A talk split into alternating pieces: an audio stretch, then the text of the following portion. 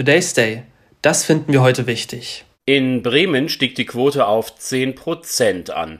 Mecklenburg-Vorpommern, Sachsen-Anhalt und Berlin konnten den Anteil in den letzten Jahren erfolgreich vermindern. Bayern, Hessen und Baden-Württemberg stehen am besten da.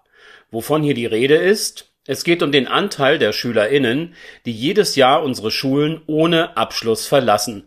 Im Durchschnitt sind es sechs Prozent eines Jahrgangs. 2021 waren das ungefähr 47.500 junge Menschen. Ein Großteil von ihnen, 49 Prozent, kommt von Förderschulen. Gesamt- und Hauptschulen schneiden mit Werten von 20 bzw. 13 Prozent besser ab.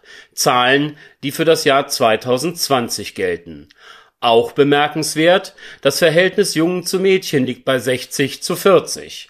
Und während nur 4,6 Prozent der deutschen Jugendlichen die Schule in diesem Jahr ohne Abschlusszeugnis verließen, so war der Anteil der ausländischen Schülerinnen mit 13,4 Prozent deutlich höher.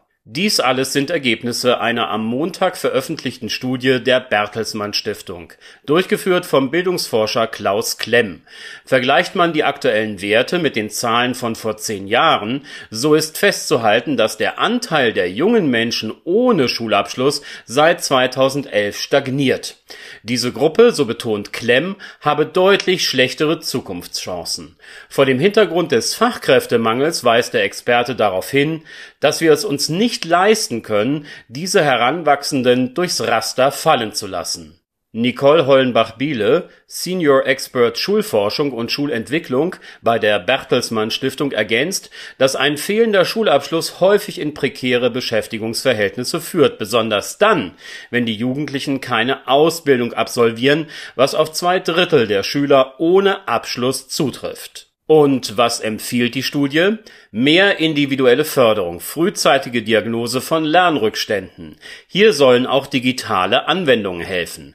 Vorgeschlagen wird zudem ein System, das abschlussgefährdete Schüler direkt an die Jobcenter meldet, damit von dort aus die Berufsberatung frühzeitig tätig werden kann. Schließlich verweist man auf eine von der Bundesregierung geplante Ausbildungsgarantie. So differenziert und gut, wie die Studie die aktuelle Situation beschreibt, so mager und blass sind die von ihr ausgehenden Empfehlungen. Die geforderten Maßnahmen im Schwerpunkt muss man sich hier vor allem auf den Bereich der individuellen Förderung konzentrieren, können nur dann greifen, wenn für Bildung deutlich mehr Geld ausgegeben wird. Qualifizierte Teams aus Lehrern und Sozialpädagogen, die kleine Gruppen betreuen, weit über das Lernen hinaus und ein sanfter, schrittweiser und begleiteter Übergang in das Berufsleben könnten mögliche Ansätze für die Lösung des beschriebenen Problems sein. Solche Praxen gibt es bereits, zum Beispiel finden wir sie in den Berufsvorbereitungsjahren der Berufsschulen. Hier erwartet die Schüler ohne Abschluss eine Betreuung durch ein multiprofessionelles Team sowie ein auf die Förderung ihrer Stärken und Schwächen abgestimmter Unterricht. Hinzu kommen Praktika in unterschiedlichen Betrieben. Es wird oft noch das erzielt, was während der Pflichtschulzeit nicht gelang.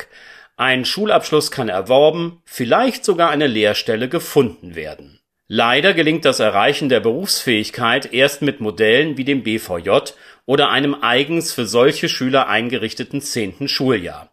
Das liegt sicher zum einen an den besonderen Biografien und Förderbedarfen der Jugendlichen, zum anderen aber auch daran, dass unser Regelschulsystem hier noch nicht ausreichend mit MitarbeiterInnen aus unterschiedlichen Professionen personalisiert ist, die ausreichend Zeit und Möglichkeiten haben, sich auf diese SchülerInnen und ihre Bedürfnisse einzustellen, um mit ihnen den Übergang in das Berufsleben erfolgreich gestalten zu können. Today's Day, ein Projekt von netkiosk.digital.